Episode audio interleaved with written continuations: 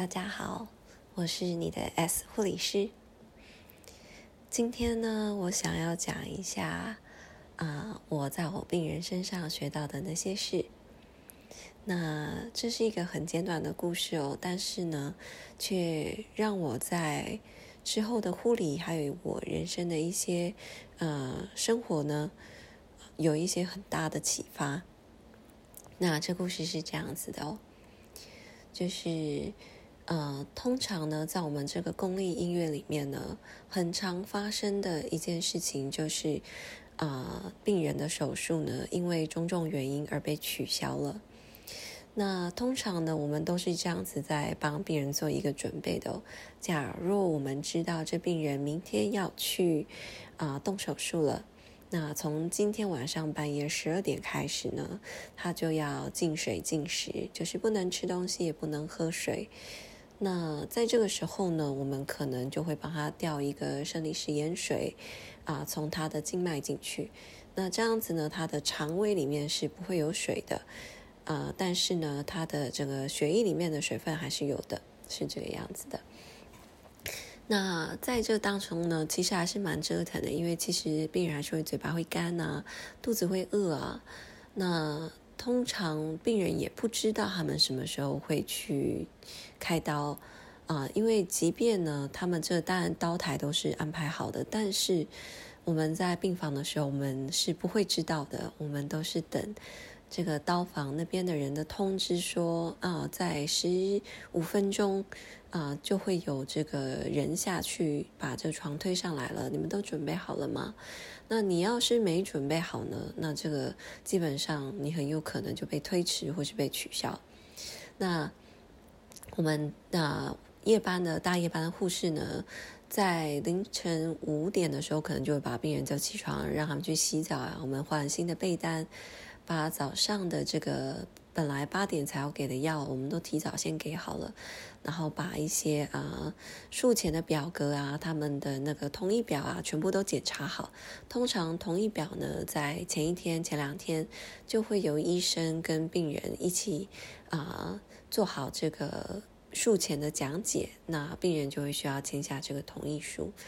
那要是他没有签呢？那其实，在备注上备注一下，因为在刀房的时候，医生都已经在那里了，他们很有可能在术前呢，才跟病人做一个紧急的呃解讲解，那病人就会签这个同意书。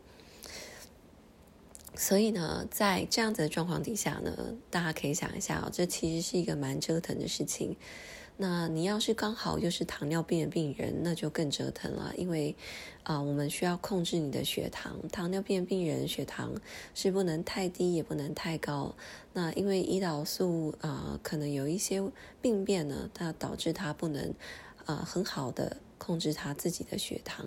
那这个时候呢，我们就需要帮他调啊一个就是叫呃葡萄糖的啊点滴。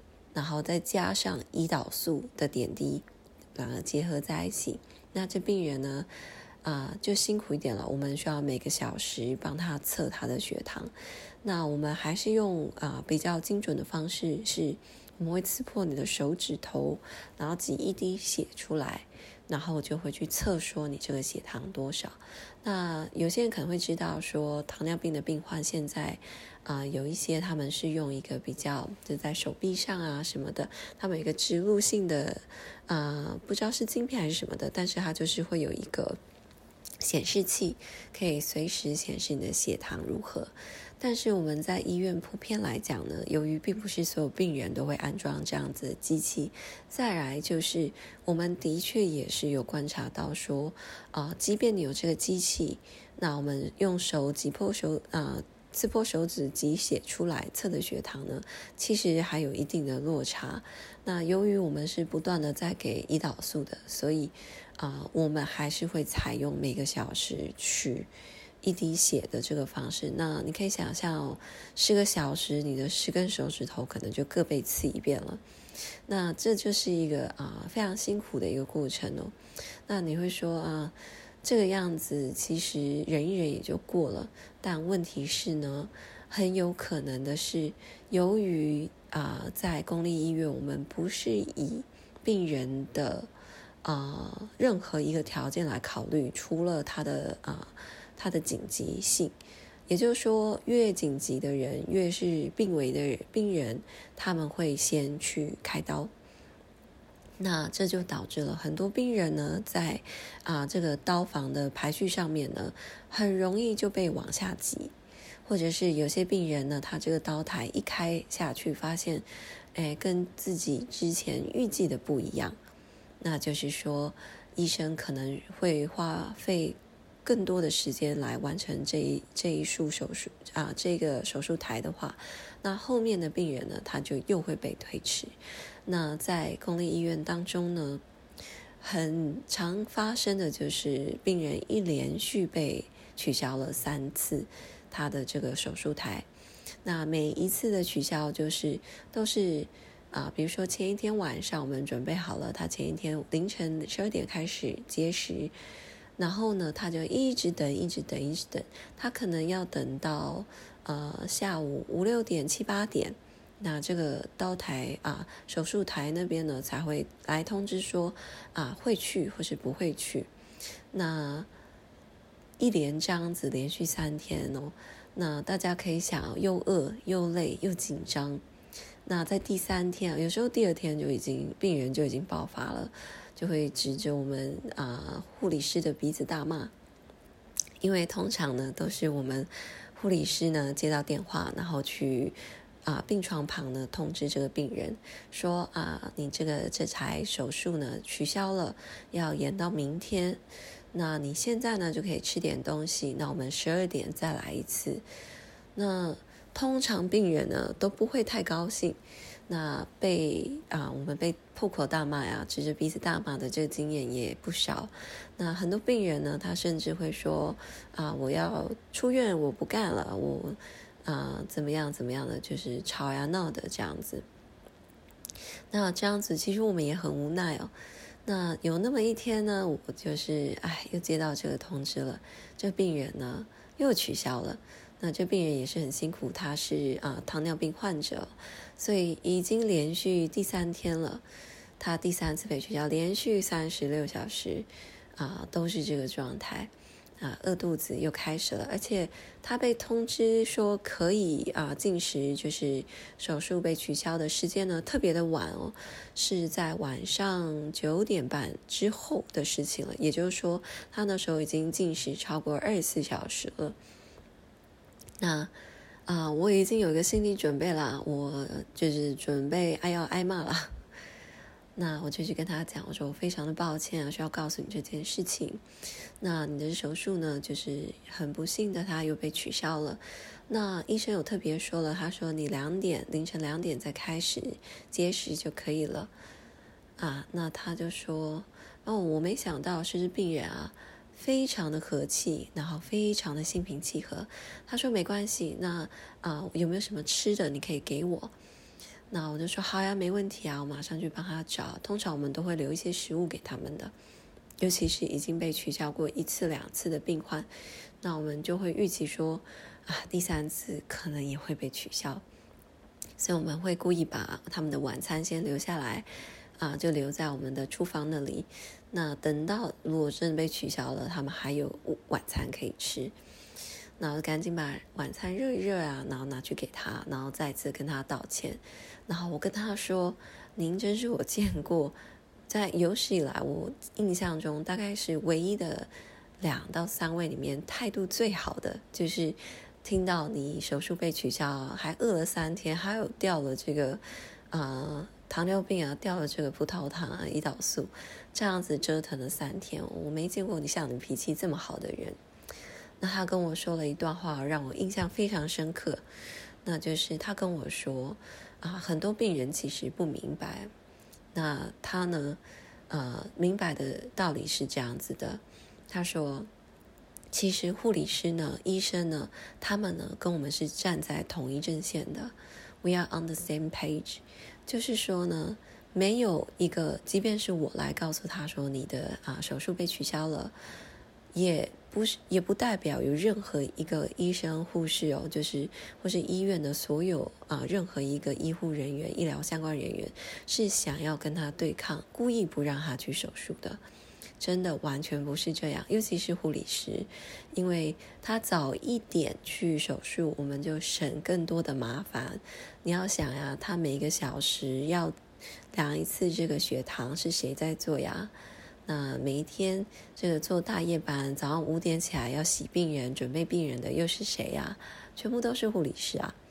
所以他说的一句我非常非常赞同的话，他说：“你们跟我是站在同一线的，所以对你们吼是完全没有道理的。”那我听到的时候，我就其实心里很感动啊。我说：“你说的完全没有错，我们的确是跟你站在同一阵线的。可惜很多病人他不懂。”那这病人呢，他就跟我分享了说他是怎么样自我教育的。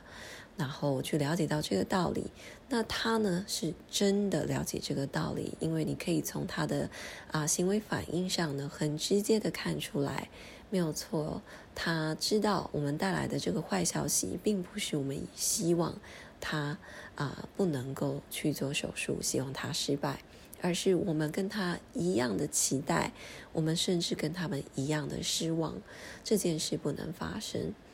那在那个当下，我的感动呢，是来自于我们对他们的用心是被了解的。那这个病人呢，他也不是就啊算了啊，什么都不做。他呢吃饱了之后呢，推着他的这个啊这个注啊静脉注射这些机器啊，一路走到了前面的那个柜台那边，跟我们的那个啊护士长啊。啊，很心平气和的，口语非常平静的，啊，当然是抱怨了。他就说，啊，他这一次又被取消了，那这个对病人其实是真的很不好。他希望有更多的医生、更多的资源，然后来让我们这个公立医院可以有更好的一个运作。那在这之后呢，其实我们是有给他那个，我们有一个 complaint form，就是你可以 make a complaint，你可以抱怨。那当然了，这抱怨上是表格上是啊写的蛮清楚的哦。我们希望的抱怨是有建树性的。那如果你写了这个呢之后，我们会有一个部门的人专门跟你联络。那由于这病人通常啊也啊这病人也被取消了三次手术。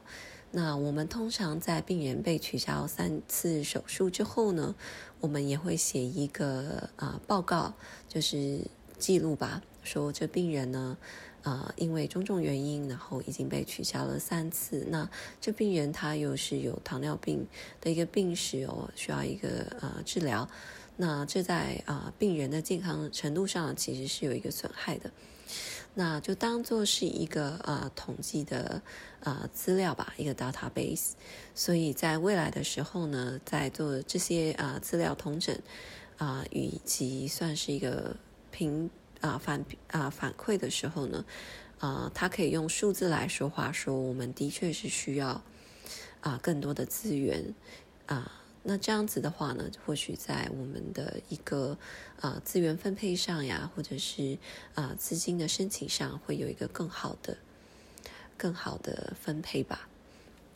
那在后面呢，我说一下为什么我觉得啊这这一个啊病人跟我的分享呢？我是呃真的觉得很受益哦。那一来是因为呢，呃，我后来呢再去跟病人在传递这类不幸的消息啊，或者是当病人在跟我抱怨很多事情的时候呢，我都是秉持着啊一个我是跟你站在一起的心态去听的。所以，我以前呢，很有可能会当病人在抱怨什么的时候，我可能会先起一个防御的心哦，就是跟他辩解说：“哦，其实我们不是怎么样怎么样，啊，不是你想这样什么的。”那在这样子的状态底下呢，病人其实会觉得说：“哦，你是在否定我的感受喽？你是在说我说的这些事情都不是真的喽？”那在这样子的一个状态底下呢，我们就没有达到一个很好的聆听。所以呢，想要做一个主动的聆听者，其实那个心态上要有一个很大的不一样。那当这个病人告诉我说 “You guys are on same page with me” 的这个状态底下呢，他完全的扭转我的心情啊，完全扭转我的观念。所以现在呢，我在听病人说这些啊，他觉得很生气啊，他觉得很痛苦的事情啊，在跟我抱怨的时候呢，我呢就真的是可以完全的站在他的角度，就是我是跟你站在同一线的。如果我是你，说不定我比你还生气。那在这样子的一个心情状况底下呢，病人被听见了，被同理了，他的气其实就消了，理智就回来了。那我们就更可以的、更快的达到一个共识。那有时候呢，事情就是这样啊，这个制度就是这样，我们不得不先接受。那你不得不接受事情，你其实生气也没用。那有时候病人呢，就只是想要生气了啊，觉得。他的权益受损了，或者是，呃，觉得自己不被不被照顾了，那有这种委屈的心态，那他生气也是应该的。他想要保护他自己。那在了解这样子的一个状况底下，我们其实啊，护理师跟病患就达到了一个共识。那在这样子的基础上，我们才能真正的在啊平等的一个状态底下做一个沟通。那这件事情呢，其实也影响到了我的日常生活。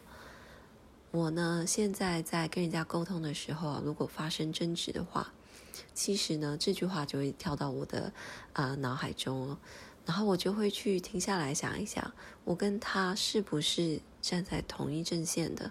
如果我们是家人、是朋友，我们其实是不是是要同样的一个目标，只是站在两个不同的？啊，角度去看这件事情呢？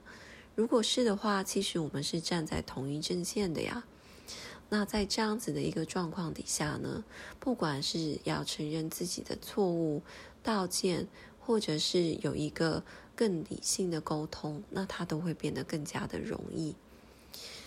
呃，这里呢，小小的举一个例子哦，就是之前我朋友跟他先生吵架了，啊，有一些家族里面的问题。啊，是先生方面那些家族的问题哦，啊，那些亲戚似乎就是挺烦人的。那这位太太呢，就是我的朋友，跟他们起了一个非常激烈的冲突。那之后呢，太太也怪罪了她的先生，觉得说呢，在冲突发生的当下，他居然没有第一时间跳出来维护他。那两个人在这之后呢，吵得不可开交，几乎要离婚了。那那时候呢，我就跟他分享了这个小故事哦。然后就说，其实是这样子的。我相信你先生呢，即便他在那当下没有做出最好的一个反应、最对的一个反应，但是呢，我相信他还是跟你站在同一阵线的。他对你的心疼应该也都是真的。那当他听到这个故事、听到这样子的讲法之后呢，他其实呢态度就平和下来了。他说：“的确，他先生在之后呢，也是不断的在跟他道歉。”那这是啊之后的这个道歉的话，他没听进去，就是因为他觉得他先生背叛了他。但现在他看的看法不是这样子，是他先生是站在同一阵线的。那这样子，他先生说这些道歉的话，他才能够再重新听进去。那这个小故事呢，也就由我的病人带给我，再由我带给大家，希望。这个呃小小的启发也能为你的生命带来一点点的不同，那就先这样子啦，大家晚安。